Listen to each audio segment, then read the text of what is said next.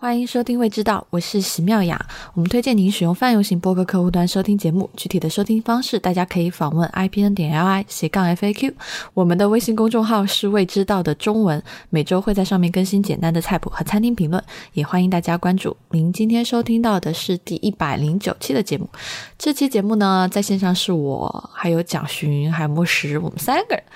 呃，本来还要叫了 C 拉的，但 C 拉小朋友最近又飞到海南吃吃吃去了，所以就就剩下我们三个在这儿录。这一期其实是应该在去年年底的时候就录好，但就拖延症嘛，嗯，加上真的不是因为水逆吗？哦，好好好，就你说的水逆，然后我们就拖到这期。嗯，其实这一期就想聊一个特别轻松的话题，就是二零一六年我们吃过的印象最深刻的餐厅。刚才我们在录音前大概聊了一下，本来想说每个人至少推荐三家，但是后来发现，嗯，这还是一个特别任性的美食播客，就大家按照自己想讲的 讲就好了。嗯，就从。最少的讲询开始哦，我是觉得在讲之前应该要先讲一下，就是今年推荐餐厅的标准哦。啊，这个是莫石提出来的。嗯，莫石先生，你开始吧。不是不是说不推荐的吗？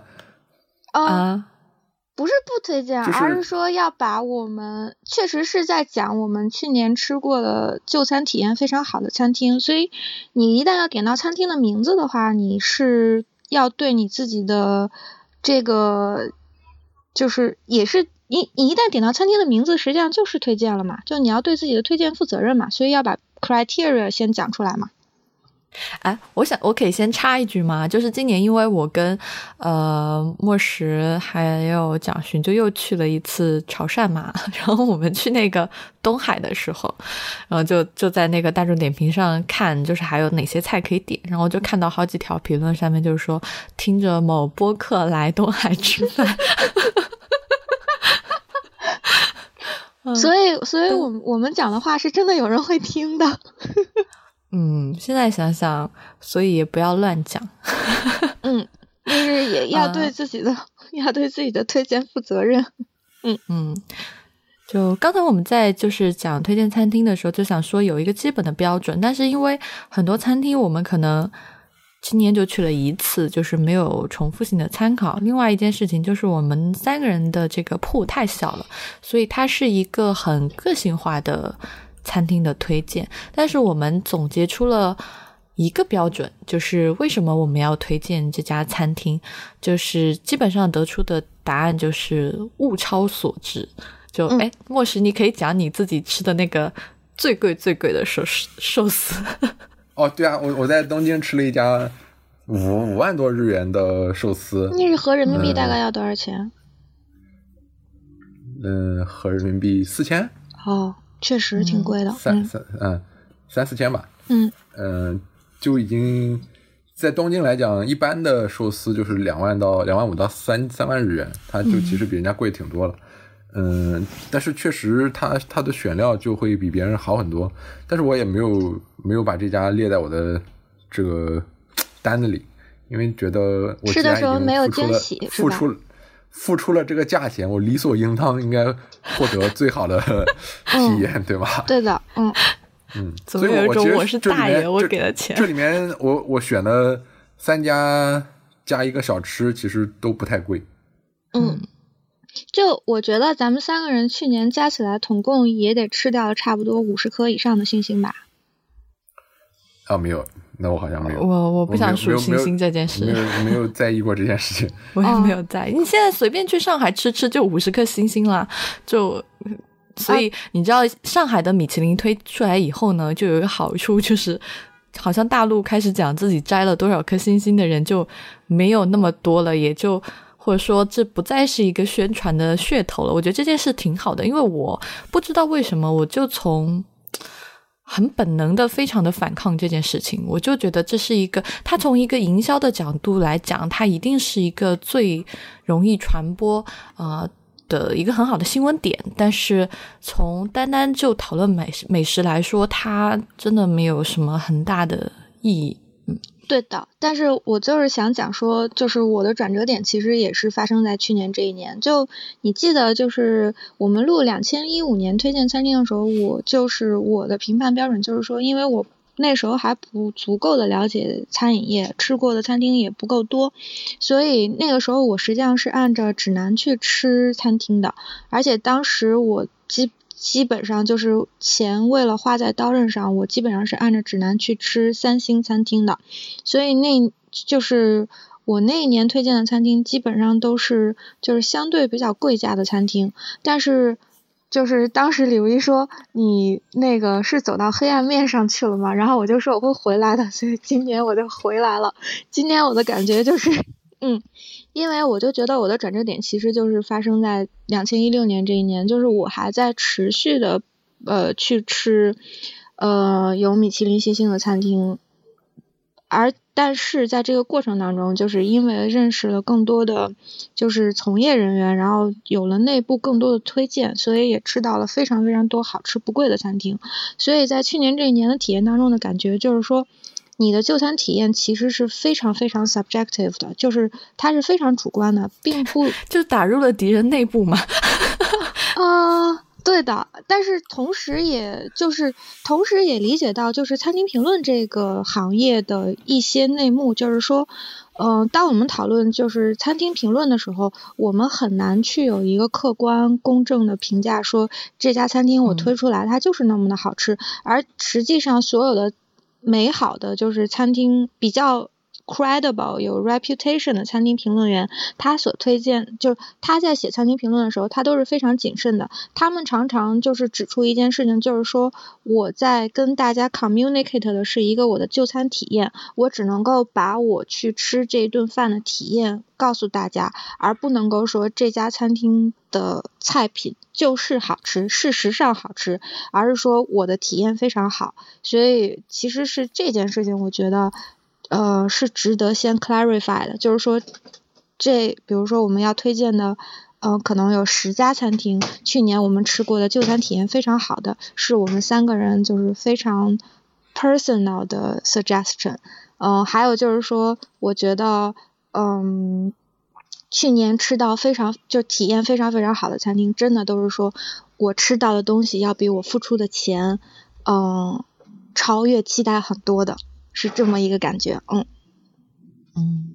那你这次要推荐的是？嗯，就讲实话嘛，呃，从 本来是准备了一堆假话嘛，就 是讲实话嘛，我去年嗯吃了可能。平均每三四天就会去吃一间馆子试这样试菜这样，然后但是去年真正唯一一家吃到我心服口服的餐厅，就是呃西班牙毕尔巴鄂那个边上的一家三星米其林餐厅阿祖芒迪，嗯，阿祖芒迪是一就先讲毕尔巴鄂这个城市吧，就毕尔巴鄂是一个工业城市，它。本身是一个在九十年代已经非常衰退了的城市，嗯，后来 Frank Gehry 那个建筑师在毕尔巴鄂建了古根海姆美术馆的欧洲分馆，所以因为古根海姆美术馆，毕尔巴鄂这个城市又重新 revive 了。阿祖蒙迪这个餐厅就是开在嗯毕尔巴鄂这个城市的高速公路的郊区边上，在一个山头上，嗯。那个谁，莫谁有去过吗？就是其实是就是圣，我没去过那个城市，但我去去过圣塞巴斯蒂安嘛，就是三塞巴斯蒂安这个省，就三塞巴斯蒂安所在的这个省，实际上就是比尔巴鄂所在的省是同一个省，所以你就可以想象那个地方呢，就是农业种植条件实际上是差不多的，就是整个生态，而且它靠近靠近海港，对，有很多海鲜，有山有海，有山珍海味，反正，嗯，所以它整个的这个就是。生态环境是非常非常好的。那我为什么觉得就是我吃这顿饭就是感觉是物超所值呢？因为这顿饭在三星米其林的餐厅里面来讲，它的价格并不算贵，它是一百八十五，呃，十二道菜，嗯，午餐和晚餐都。就是午餐和晚餐都是一样的，就并不会说是午餐比较便宜，然后晚餐比较贵的那种。嗯，那这个 chef 他自己的就是整个的 career path 也是挺神奇的，就是他不是一个游历型的 chef，就是他一直在他就一直没有离开过圣塞巴斯蒂安这个地区，就一直在西班牙内部就是辗转，然后甚至都没有去过法国学厨，就所谓的那个 chef's table 里面讲述的大多数 chef 曾经有过的朝圣经历，他都没有，他就是一个就是。自己发家起家的一个能特别能琢磨、会研究的那么一个 chef，这间餐厅算是他的，就整间餐厅算是他的一个作品。因为这个餐厅在嗯毕尔巴鄂郊区的一个山头上，他你你开车上去呢是呃开到半山腰有他自己建的一个酒窖，他会用那个酒窖，就是他在整个山坡上种了。你说，嗯，所以他在餐厅也是说在。啊，一个比较鸟不拉屎的地方，空的区域，对你就是为了他专程去吃一趟，对吧？对的，就是为了他专程去吃一趟。但是说句实在话，我当时去吃完全是因为这个餐厅长得漂亮，就我并没有对它的菜品有多少的，就我并没有对它的菜品有多少的期待，主要是因为它那个餐厅真的非常的漂亮，因为它是邀请了有名的建筑师去建的，那它呃基本上就是底子是原木打的，那它有。整面的落地玻璃，然后并且在餐厅的上方有一个呃顶层的，就是玻璃温室，在上面做很多的种植实验。所以你去这家餐厅之前看照片的第一个印象就是这间餐厅非常非常的漂亮。在你对它的菜品或者是 chef 本人有任何的了解之前，你会觉得说啊，这个房子很好看。餐厅进去之后有一个像博物馆一样的展厅，那这个展厅里面就是有。各种各样的植，就是有点像一个植物园一样，就是呃有各种各样的植物，然后围绕着你，然后有就是整个顶跟侧面都是玻璃的，所以你进去之后，他会先递给你两杯酒，然后你是站着的，呃在站着的时候呢，他们就会把你引到一个就是比如说一棵树下，然后这个树下面有台子，嗯，他们就会给你上来一些那种餐前小点，就我们叫 a m u s b u s h 嘛，呃。后面呢，就是就餐体验是，他会就是把你带着你在整个餐厅里面绕一圈，呃，在你坐下之前，你也会去参观他的那个呃屋顶的温室，嗯，我当时就是被一到 amuse bush 就惊艳到了，是说，嗯，他给了我一个像棉花糖一样的菜，嗯，但是那个整个口感是一个。呃，棉花糖的质地，但是味道是芦笋的味道，所以它实际上是用分子料理的方法把白芦笋的汁打成了一颗棉花糖。那你在吃这个棉花糖的时候，嗯，看着它种的棉花，然后吃那颗棉花糖，然后同时芦笋和呃棉花是这个地区非常主要的经济作物，所以你在吃的时候，你差不多就能看到这个 chef 的初心，就是他在向他所生长的这片土地致敬。后来你吃到的每一，就是后来你吃到的每一道菜，你都能在其中看到它的初心，就是说他给你的，所以它是一个在地感很强的餐厅，嗯，对，就是它所有呈现的目的和食材都是为了，嗯，体现当地的风土。对，所以后来我又去看他的就是 cuisine philosophy，他就说他追求的是天空、土地、人跟食物的一种 harmony，就是一种和谐的。共存，所以它的每一道菜都是在向自然致敬。因为比如说你去吃餐厅的时候，你可能就会觉得说，哎，这个餐厅非常的好吃，呃，或者是说这个餐厅不好吃，但是你非常少能够在这个 chef 的作品当中吃到他的 idea。然后我是觉得说。我吃到心服口服，是因为这间餐厅不仅仅好吃，而是在它好吃的每一个起承转合之下，你都能够在背后看到他创作这个菜品的初心，就可以通过吃这一顿饭，通过他的菜品去管窥整个地区，整个他所生活的这个地方的人的生活的模样。所以这种非常有立体感的就餐体验，就当时整个就把我给折服了，而且。因为有的 chef 他可能就是已经上升到一个你不太能够理解他 idea 的阶段了，但是这个 chef 就是非常的质朴，非常的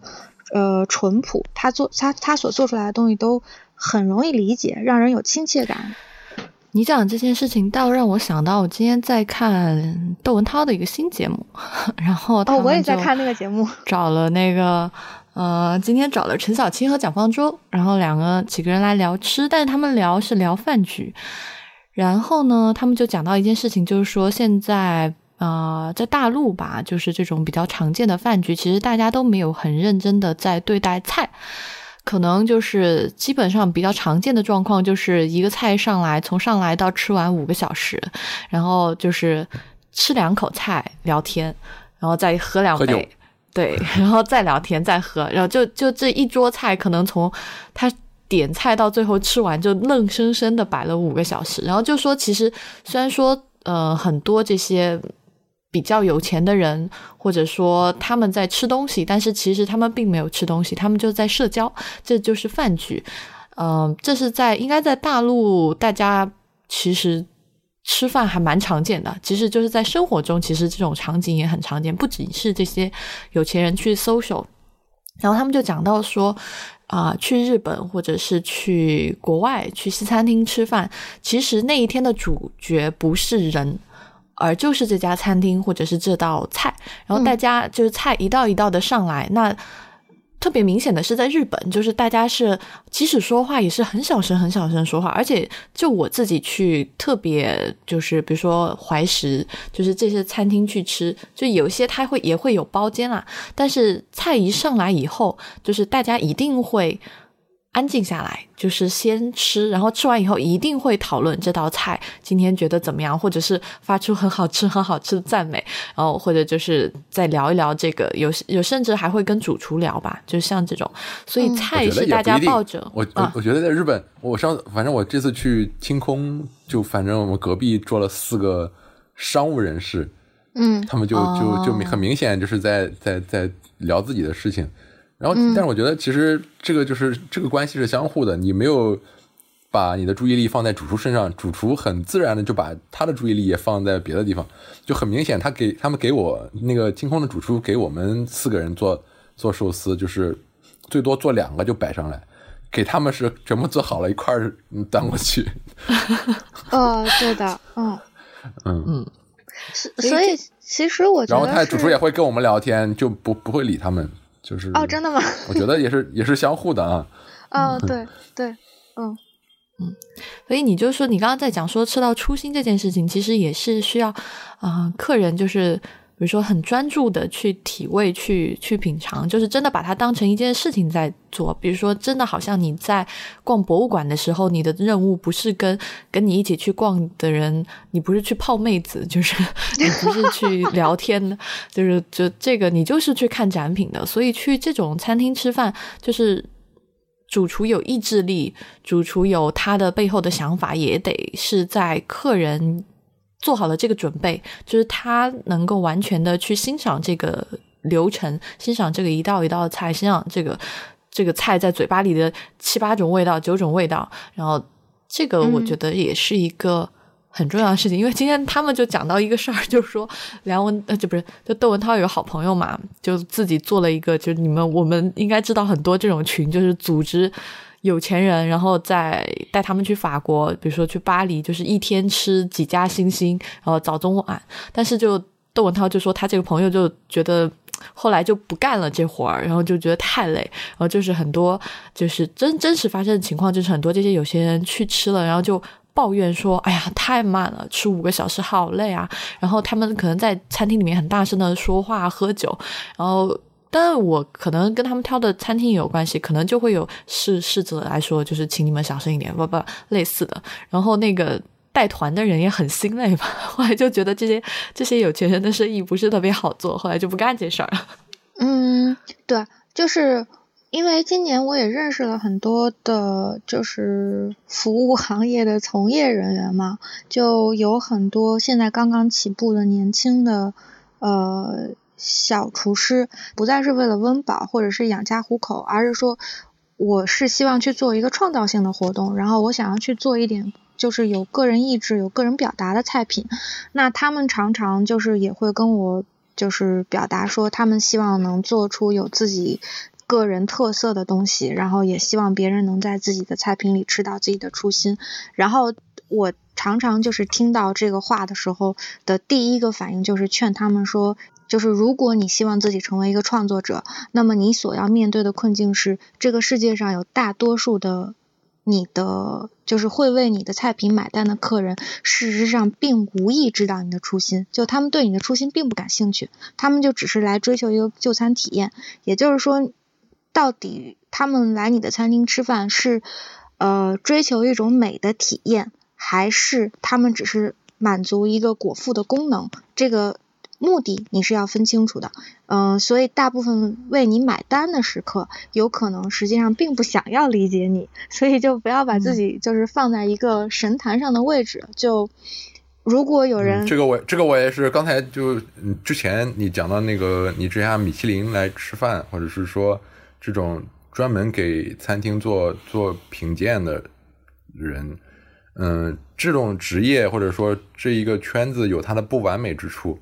嗯，我们都能看到，但是我还是很乐于见到它存在的。我我其实最担心见到的就是，嗯，运动员自己给自己评分，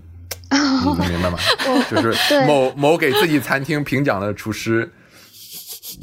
知道哈？就是关起门来自己打分的某一个小圈子。对对对对，嗯，我觉得你初心初心也也有这个问题，就是毕竟食客是为你的东西付钱的，如果你既收钱又给你你自己给自己的餐打分，那那就是我觉得这个这个生态是有很很有问题的。对，而且就是像这种低头是会有问题。嗯，我是觉得就是一个是这种餐厅本身有问题，另另外一个就是这些美所谓报道的美食的媒体也是有非常大的问题，因为。其实他自己给自己打分，就好像自己在点评上给自己传发源，就是发自己拍的商业图一样。但是如果没有人给他传播，就没有人给他造势，他可能也就最多就在点评上给自己传传原图的这种影响力。但是很讨厌的是，非常多的媒体，他反而会去不断的去。抬高这些厨师或者这样的餐厅，可能就是因为他去进了这个餐厅的邀请的 list，就是这个，我觉得是媒体也要负非常非常大的，或者说要负百分之七十到八十的责任。我觉得这这个是因为媒体才是向大众传播，才是让大家看到这个评分体系的这群人啊。好吧，我们批判到这儿，我们聊回来。那个莫世，赶紧讲你的。嗯，哦，我我我是最老实的，这个。之前麦雅说要选三家，只选了蒋勋，只选了一家。对，然后莫师刚才还说，我从来都是按剧本聊，然后我就想起来，他不让问剧本以外的问题，说这个不在本上。嗯，啊，我我，然后然后，因为我今年跟麦雅和蒋勋都吃了好多顿饭，所以我就主要挑了新加坡的，嗯，还有还有没跟他们一块吃的。我选的第一个是 多讨厌我们。呃，第一个选的是新加坡的叫 Burnt Ends，嗯，是一家呃以烧烤以以 barbecue 为主题的这么一家餐厅。嗯，Burnt Ends 的投资人是那个台湾的江振成。哦，江振成这个名字在新加坡或者在这个亚整个亚洲都特别特别火，如雷贯耳。嗯，Burnt Burnt Ends 刚开业的时候特别特别难定，就。就你，你比如说，我我当时就跟狐狸吐槽，我就说，我说我想吃一个 barbecue，难道我还要预计我三个月以后想吃一个 barbecue？这太夸张了。嗯，然后后来隔了，所以你真的是隔了三二零一六年知道吗？没有没有，我就是当时去的，就是他现在已经因为已经开了三年多了，二零一六年已经开了，好像已经开了三年多了，就是你可以，他六点开门，你可以六点去排队。他会开一些排队的位置，然后当时六点就过去了，就排到了。嗯，确实给我的印象很好，是二呃二零一六年，我觉得就餐体验非常好的一餐。嗯，首先它的食物做的很好吃，嗯，也是很简单，因为它他是一个澳大利亚人做主厨，虽然是江振成投资的，嗯，澳大利亚的厨师做主厨，他师从是一个西班牙的 barbecue 主题餐厅。那家西班牙的餐厅叫阿萨豆，呃，Atex Barri，就是我当时去西班牙去的那个 barbecue 餐厅。当时那家餐厅给我们印象特别特别好。可以就是这家餐厅被《纽约时报》称之为全球就是最佳 barbecue 餐厅，对全球最佳 barbecue barbecue 餐厅，真的是这个 chef 是一个就是神人，就是奇才，也是 barbecue 的异异类，就没有人比他的 barbecue 的研就是研究还要更精深了，因为他因为只有他有那个上下可以动的那个嗯烤烤。烤烤架，嗯，对，烤架，嗯，而且他研究不同的木炭嘛，就是不同的木炭去熏烤那个肉，会给它不一样的 flavor 嘛，所以实际上他算是就 barbecue 先驱研，就是呃，算是一个 barbecue 先驱研究中心吧。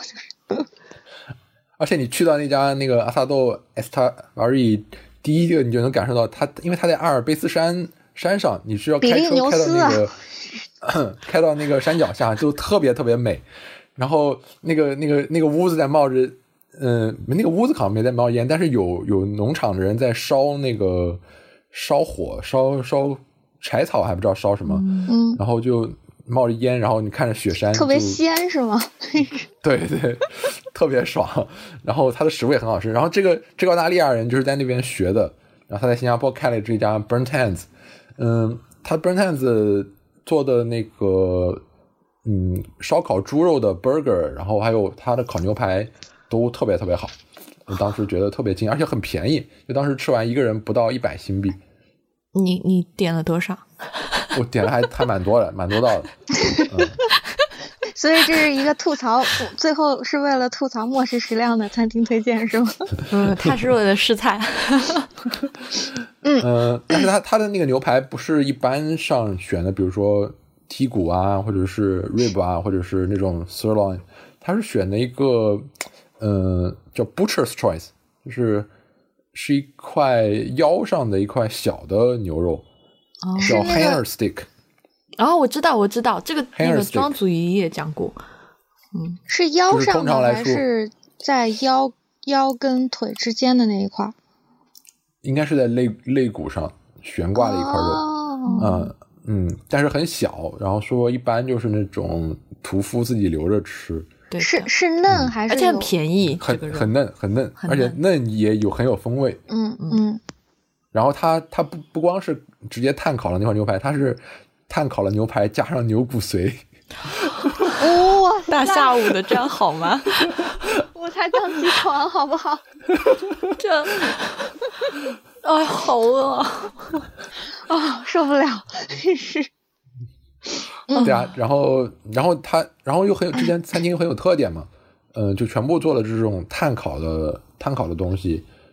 嗯，当时觉得，包括它的饮料都是都是有碳烤的这种元素在，所以就是一个很有特色，然后又好吃，饮料有碳烤元素在是什么意思？就是加了一，他泡了一些碳烤的东西进去，就是它所有的。所有的东西，包括甜品，它都要加入碳烤的风味进去，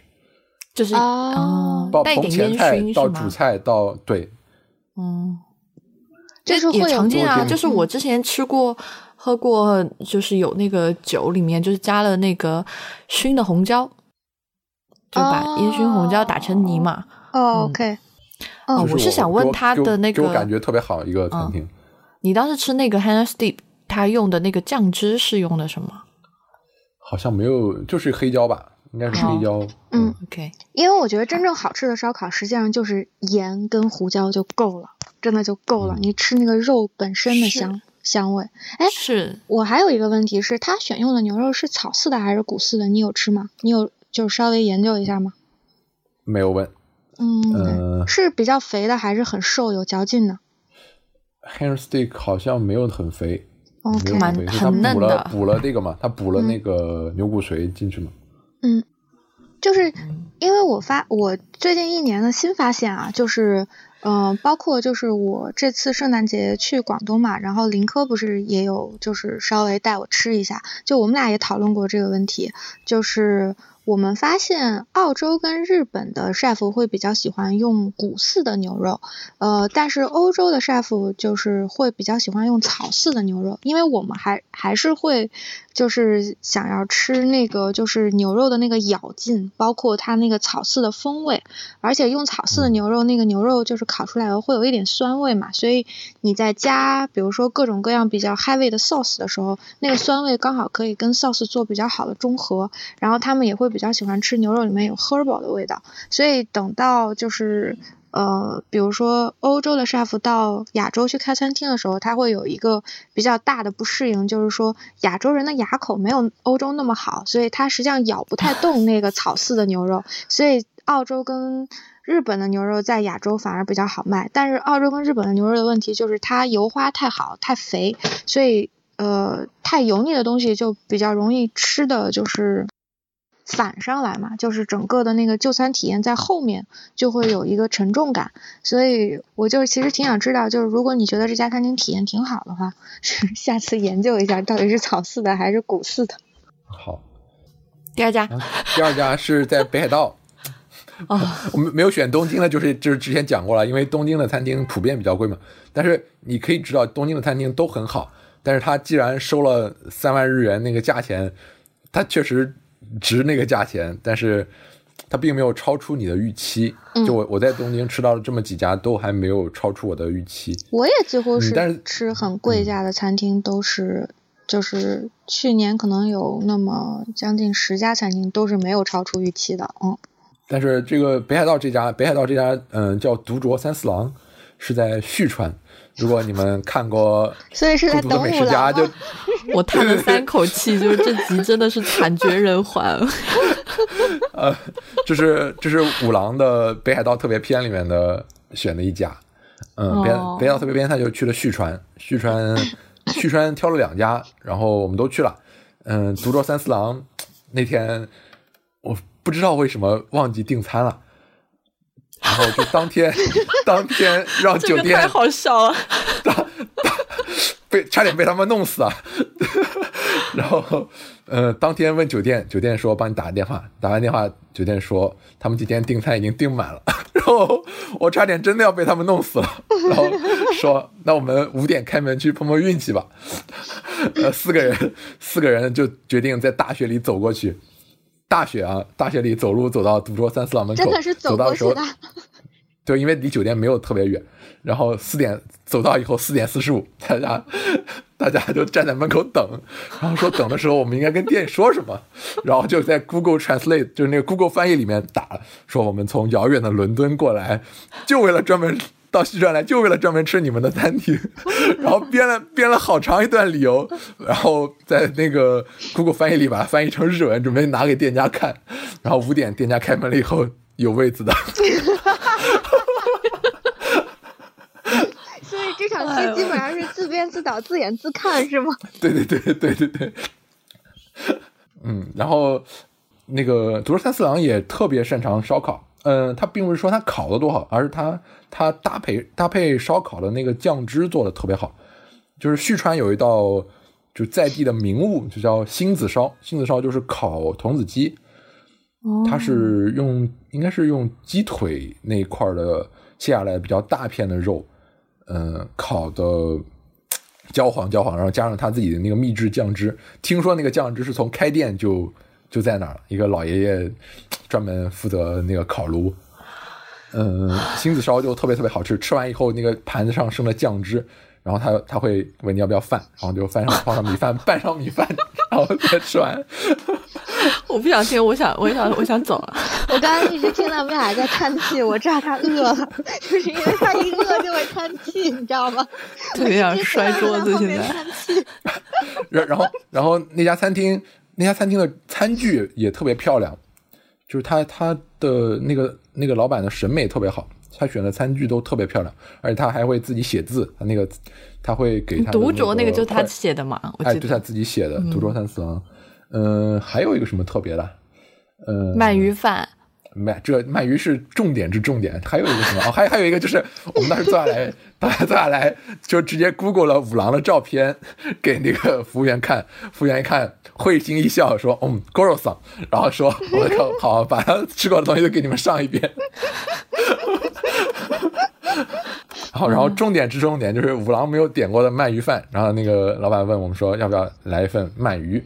不是鳗鱼饭，它就是一份烤鳗鱼。然后他说好，因为鳗鱼大概其实没有很贵，一份烤鳗鱼整条就三千日元，三千多日元。你在东京其实都肯定是不止这个价钱，三千多日元是我人生吃过最好的烤鳗鱼。就是你知道，一般烤东京的烤鳗鱼都烤得很软嘛，没有什么口感。嗯嗯，它虽然有肥肥有那个肥油烤掉，有有剩下一些胶质，但是。那个肉就感觉不紧实，而且肉会感觉会会感觉有点柴，而且那个中间的小刺会吃的特别特别有有一种有一种恼人的感觉。但是但是那个独州三四郎的烤鳗鱼就完全没有，它嘴里面非常的有弹性，然后它的那个酱汁又特别的好，然后又吃不到小刺，就整个在嘴里面越嚼越香，越嚼越香。所以它应该就是关西的那个直火烤的是吗？对，它是用炭火烤的。嗯嗯，哦，我也饿。独州是猪肉三四郎，啊，感觉换，真的特感觉真的特别不好，好想去找口吃的。然后第三家是一个叫呃，是新加坡的另外一家，是也是一个比较便宜的，叫家乡海南咖喱饭。嗯，在新加坡的中巴鲁市场对面的一家，嗯，也是一家算是一家老店嘛。他搬到那个，你怎么没带我去吃过？呃，那时候因为那时候我都不知道，我是后来后来有一次偶然路过那里，看到哎，我我那天中午去去那边，我说哎，这中午怎么排了这么长长的队？然后我我我说我也排一个吧，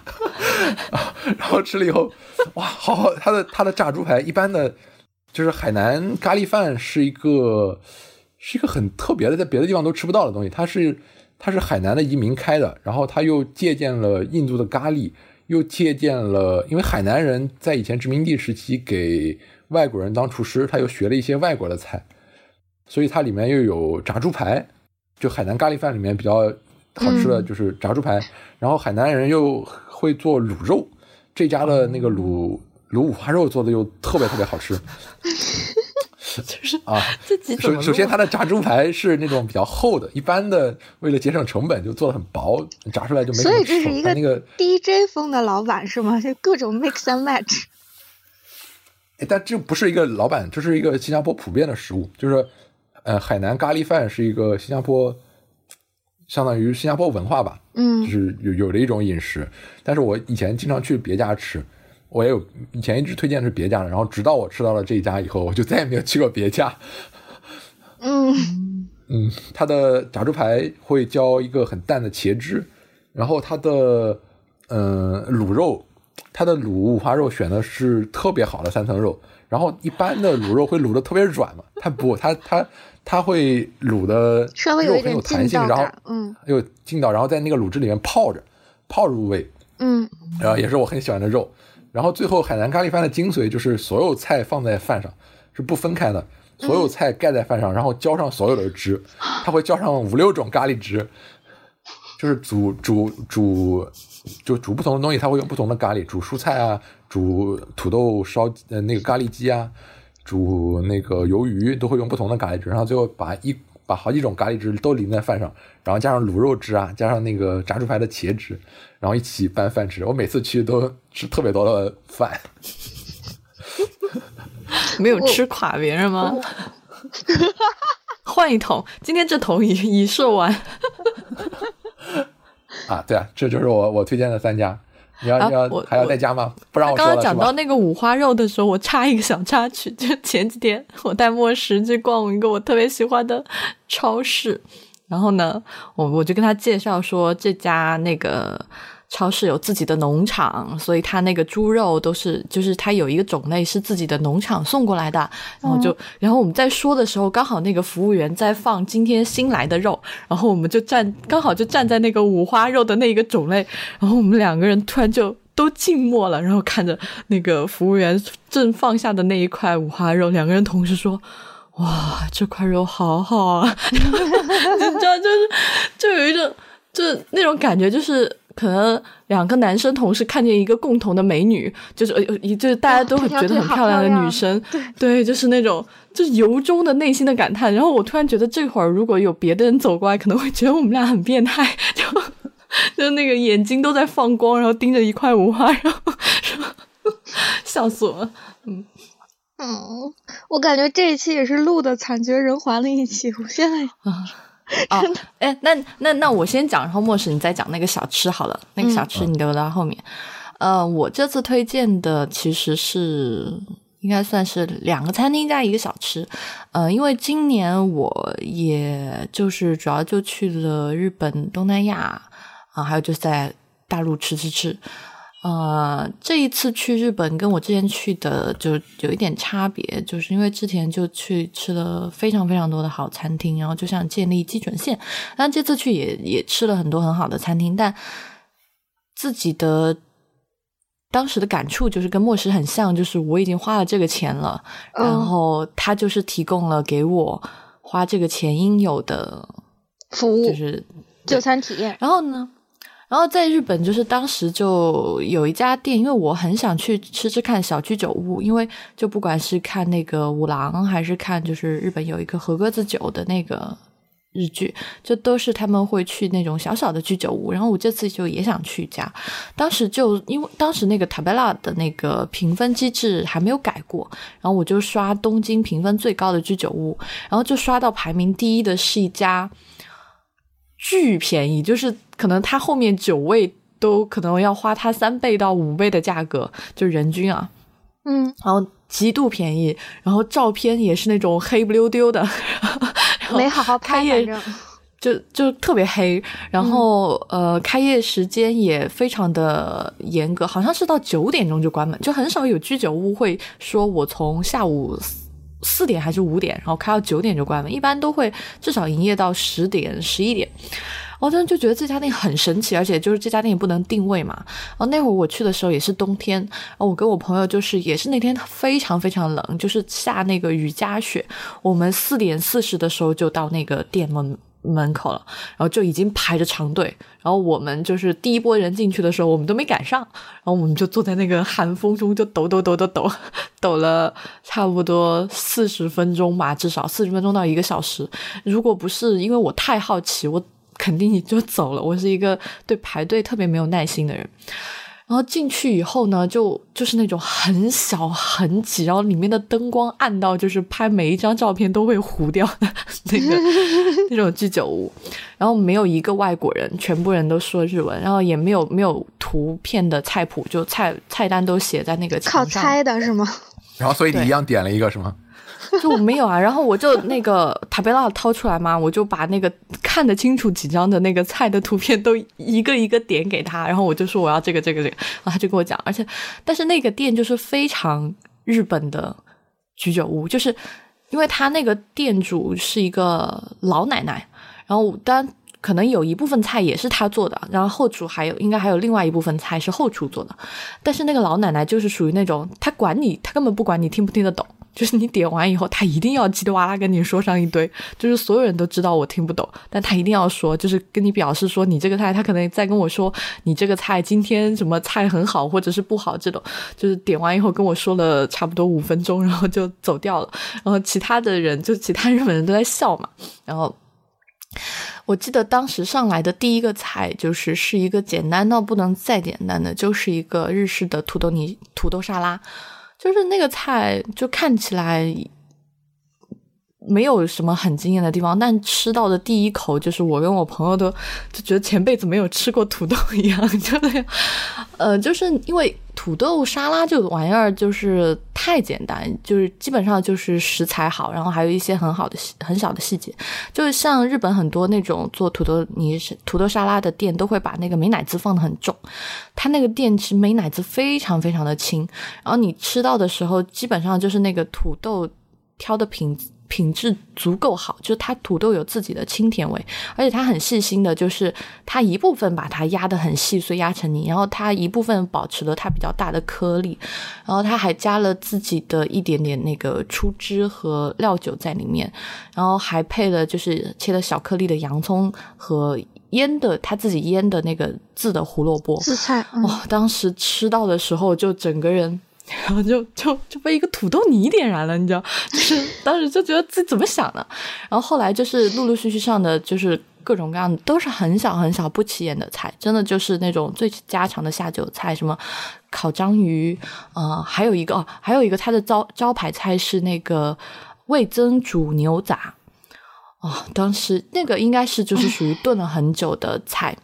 那个牛杂端上来，就是一端到你面前，就那个腾起热气，你就能闻到那个非常好闻的牛味，就是它那个牛味是很足的。这就因为日本很多肉都没什么牛味嘛，然后还有就是那个味增的香味，一点杂味都没有，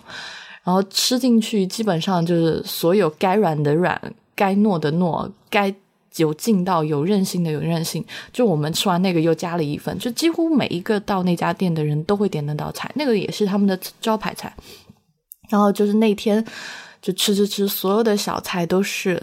就觉得是最最最最家常的菜，应该就是所有的居酒屋都能点到。但是每一道你都会觉得，不管从食材挑选还是从处理方法，它就已经把家常菜做到极致了。所以当时可能我们人均花了人民币加上喝酒吧，就是一个人一百五左右，真的很便宜很便宜。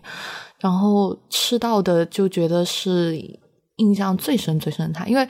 很少有这种做家常菜的小馆子，每一道都好。因为我们去过很多餐厅，都会发现，就是比如说他这个卖果汁的，他可能就是果汁这一道特别好，但可能其他的就七七八八没有那么好。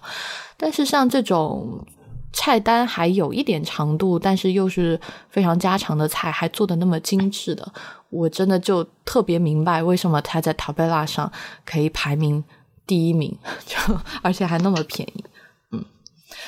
呃，然后就是第一家啊，你要说什么？嗯，就是我觉得你说这个事情，就让我想起来，我刚到餐厅，去年刚去我们餐厅工作的时候，就是当时我问我们的苏帅夫一个问题，就说他呃，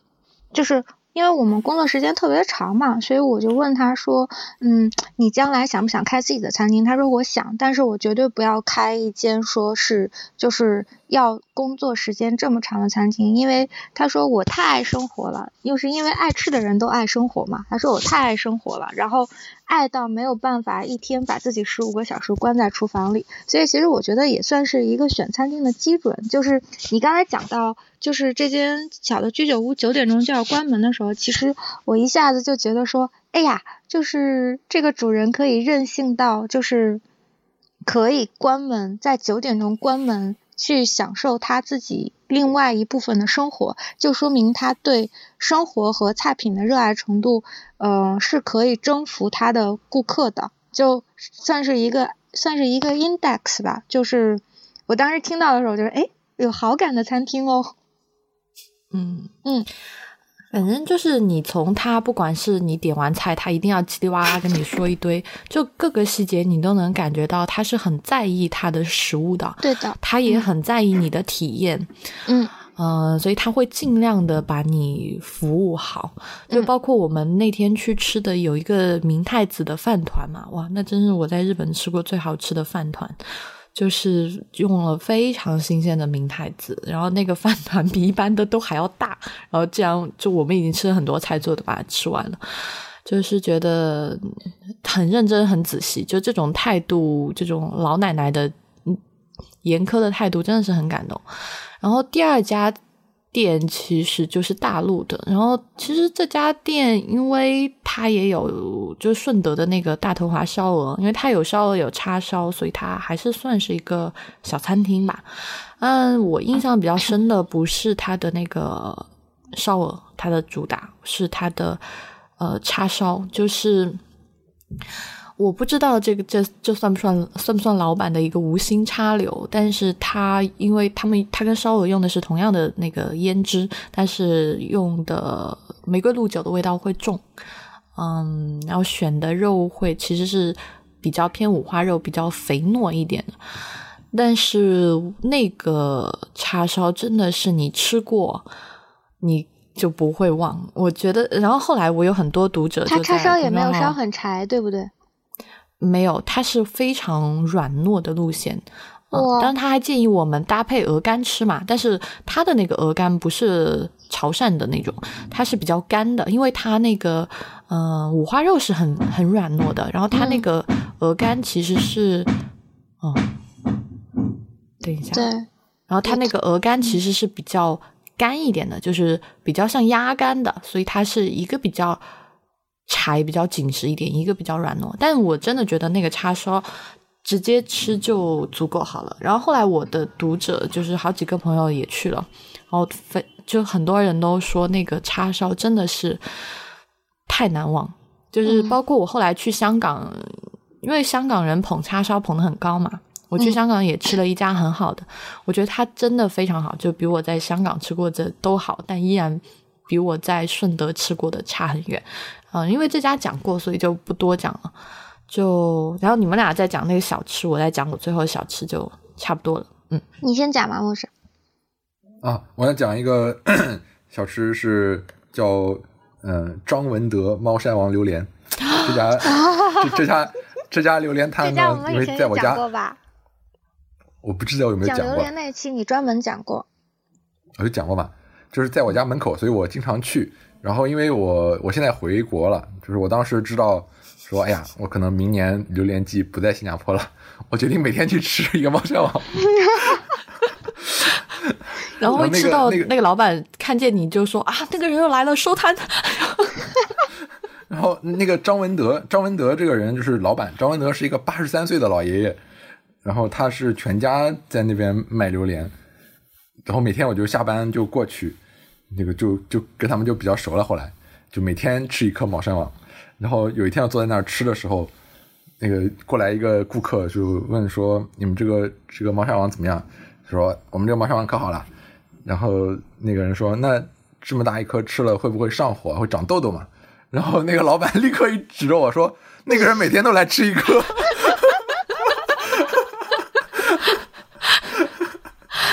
你应该管老板要 endorsement 那个 sponsorship 的钱。哎，说到榴莲，就是他们东南亚人真的是，就是马来西亚人和新加坡人真的是很爱榴莲。因为我今年又去了趟马来西亚嘛，就是我去的那个时候刚好就是榴莲最最盛产的时候，就是榴莲季。嗯，然后你知道他们马来西亚人吃榴莲疯狂到什么程度？就是你远远的就看见那种。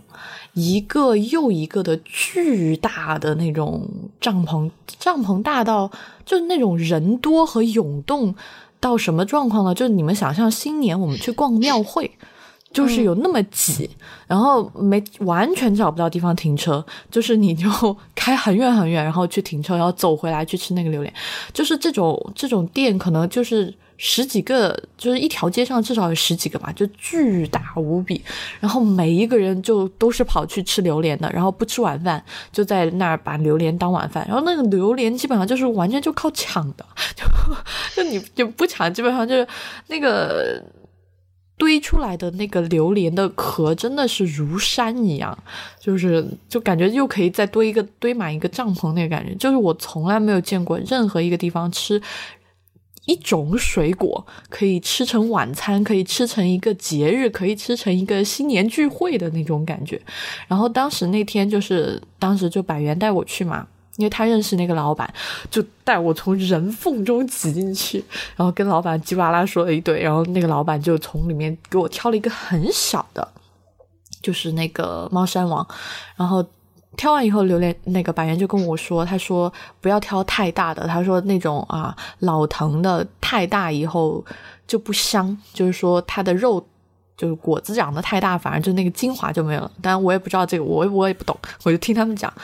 我当时就就开了嘛，然后那颗很小很小，就是像墨石这种，可能就是塞个牙缝都不够吧，就。”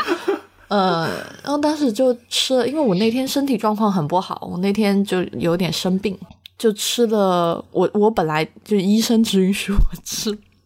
就是一一小颗嘛，就它不是有五五颗，就是五个果仁这样，我就吃一个，然后后来忍不住一个人吃了所有的，就是，但是很就很后悔，就是没有。再买一袋上飞机，因为那个榴莲袋也是一件很麻烦的事情。哦，我讲一下，我们这这边这边讲榴莲叫一粒，一粒就是一整个。嗯，就我有一天在那个朋友圈发了一条，我说我现在每天吃一粒猫山王，然后很多人很多那个冰冰就以为我说只吃一半，其实不是一 一粒，这是一整个。对，真哎呀，反正榴莲真的那个疯狂，我是见识到了啊。好，讲实你来讲。哦，其实，嗯，我是觉得说，呃，我去年实际上吃到非常多好吃的食物，嗯，但是，呃，作为就是推荐来讲，因为水平相对还不稳定，我不太敢把这些餐厅的名字直接抛出来，但是，嗯，还是觉得就是可以稍微讲一下，就是因为去年我回了两趟。呃，三趟桂林，然后在桂林呃下面就是阳朔县嘛，就桂林山水甲天下，然后阳朔山水甲桂林嘛。就因为刚刚是建了高铁站，所以嗯，在漓江最美的那个那一段有一个小镇叫做兴平，然后兴平是一个古镇，那个古镇是就是。好像是从明清时期保存下来的一个古镇，然后宅子都非常非常的老，就遇到一个呃餐厅的老板，就当时在找那个就是广西当地的菜嘛，嗯，就在那个兴平的小巷子后面遇到一个就是当地的老板，他他特别逗，他是就是把。一间老宅子，然后整个租下来，然后前面是做了一个店面，但是那个老宅子特别老，就破损的很严重了，就要修复的话是需要很多钱的，所以他没有什么钱嘛，他就他就用那个老宅子的后院做了一个农场，就养鸡养鸭，然后各种就是养食物啊什么的，就不是食物就养食材，然后呢，他每天因为他那个餐厅的条件也特别的差，就是连最基本的就是制冷啊什么的都办不到，所以他每天只能上山就是现。去找，比如说，呃，如果你想要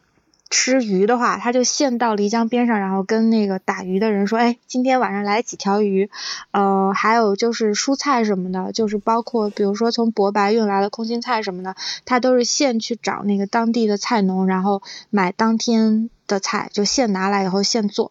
然后这间小的餐厅是我在旅行当中发现的一个惊喜，嗯。叫那家小店，就是他在，就是他在兴平嘛，就是呃很远。但是我之所以不敢拿出来推荐呢，是因为这家店太小了，然后它的承载能力也非常的有限。一旦人多了，你等菜的时间就会变得。你觉得我们影响力有多大？啊？就是 有米其林那么大，在在那个新平那么遥远的地方，然后我们因为我们一播出，然后造成了新平那个店被踩了。我我是没有想到影响力了，但是我是会觉得说，就是如果你要推荐它的话，应该是不管谁去吃，呃，有多少人去吃，大个人获得的就餐体验应该是好的，你才敢去推荐它。那我现在的感觉就是说，老板的承载能力还不足够，如果。呃，比如说人多了，或者是你节假日去吃，嗯，那他后厨和前厅的帮手根本就不够嘛。那你可能赶到，比如说，呃，节假日的时候，你的就餐体验就没有那么好，因为等菜的时间要非常的长。嗯，包括就是比如说广西本地有一些用辣用酸的，嗯。呃一些特殊的调味，然后也许是口味上的东西，他会接受不了。但是这个老板是非常有意思，因为他会自己酿酒。你知道我们那边是会酿那个自酿桂花酒，因为桂林也是，就广西也是一个很大的那个桂花呀、茶草呀、茉莉花的产地嘛，有很多的茶田。那个老板就会拿，比如说红枣呀，然后桂花、茉莉花来酿酒。他自己是会酿一个，就是比较偏清酒风的，就喝下去是，嗯。比较清淡，然后有的有一些甜口，有的是就是真的是有点像就是清酒的那个感觉的酒，嗯，包括他自己会在呃餐厅里面自己做泡菜，就是他会有好几个那个玻璃罐坛子，然后会做泡菜什么的，就本身他是一个就对吃非常非常讲究的人，嗯，我觉得就是我去的时候是一个，我是觉得说，哎。呃，这是一个很好的就餐体验，但是其实在我吃饭的时候，我是等了很久的，就是你要有点耐心，让他去备菜什么的。嗯，可是就食物本身来讲，就我觉得，嗯，他对待食物的方式是一间好餐厅对待食物的方式，所以我会推荐去体验一下。但是，嗯，可能整个过程当中就其他方面的体验是没有那么足够的，嗯，包括。嗯，去年吃过啊，我觉得去年吃过还要再讲一遍呢，就是那个蛋烘糕。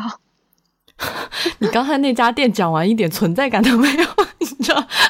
啊，因为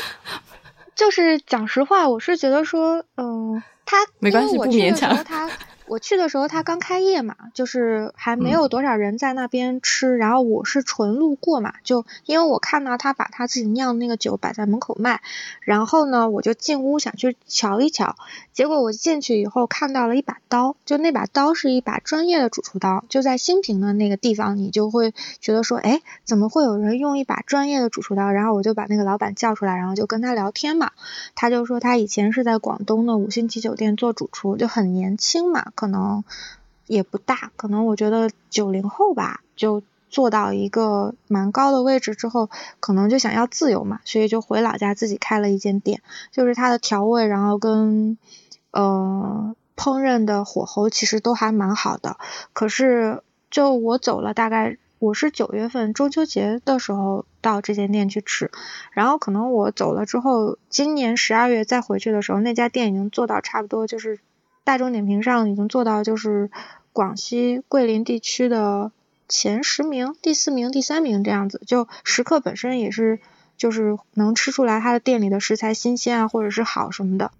嗯，好吧，那就最后我来讲。我最后其实我这也讲过了。哎呀，我们真是 暴露太多。嗯，就是在那个潮州吃到那个粽子。呃，因为我是很爱糯米的人。就是对于很多糯米都没有抵抗力，但是我原来就是曾经有一度，嗯，基本上只吃白，就是白米的粽子，不包任何的东西，因为呃，原来在上海的时候吃太多那边嘉善嘉兴的那边的粽子，就很油啊，很咸，就是就讲究一定要有那个肥油，就那块肥肉，那个粽子才糯，才香。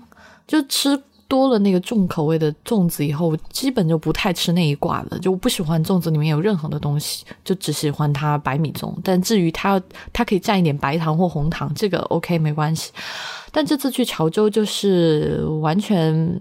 超出我的预期，因为我想象这个东西，因为其实。这个粽子在以前在网上或者是看别人写文章写过，就是说这种一般的讲法就是会讲它加了十几种馅，或者是里面又有甜又有咸，感天气地，就就就是感天动地的这种讲法，就完全激不起这个兴趣，就会觉得好奇怪啊！就是感觉是像盆菜一样的东西，就是为了体现那个节日感、丰收感，然后来做这样一颗。粽子，然后把什么东西都放进去。但那次吃了以后，我才懂它的精妙的地方，就是它虽然有那么多食材，但它平衡的很好，然后一点也不油，然后米糯弹且黏，就是因为黏和弹其实有时候那个平衡很难去掌握。呃，就是咸的部分和甜的部分完全不冲突，就是各司其职，而且它在嘴里的那个变化是很巧妙的。就这个东西，我会觉得，如果还有一个端午节，我一定会想要买这个粽子。就是这是完远远超过我预期的一个几块钱的这么便宜的小吃，但是就觉得当时获得的这个满足感非常非常的高。嗯，好吧。那我们我可以补充一下那个粽子，因为那个粽子里面就是罕见的放了，嗯，就是各种跟糯米非常搭的食材，就整个的那个调配是特别就是清新的，一点也不油腻，嗯嗯，就觉得是特别好的粽子。这么这么焦灼、这么饿的一期终于过去了 熬过去了。我现在就是只想关电脑。好吧，那我们这期节目就到这儿结束啊！也谢谢大家的收听。如果大家想要关注我们，可以关注我们的公众号叫“未知道”，嗯，微信哦。微博叫未知道播客，同时也欢迎大家收听 IPN 播客网络旗下另外几档节目：一天世界、呃太医来了、内核恐慌、流行通信、无次元影像、博物志以及陛下观。那我们下期再见啦，拜拜！对对对，你还要你还要 PS 加注一下，就今今年这一期跟去年也是一样的，就所有餐厅都是我们自费前往的，并没有被请客。哦，嗯，好啦，嗯，好，没关系，再拜拜一次，拜拜，拜拜。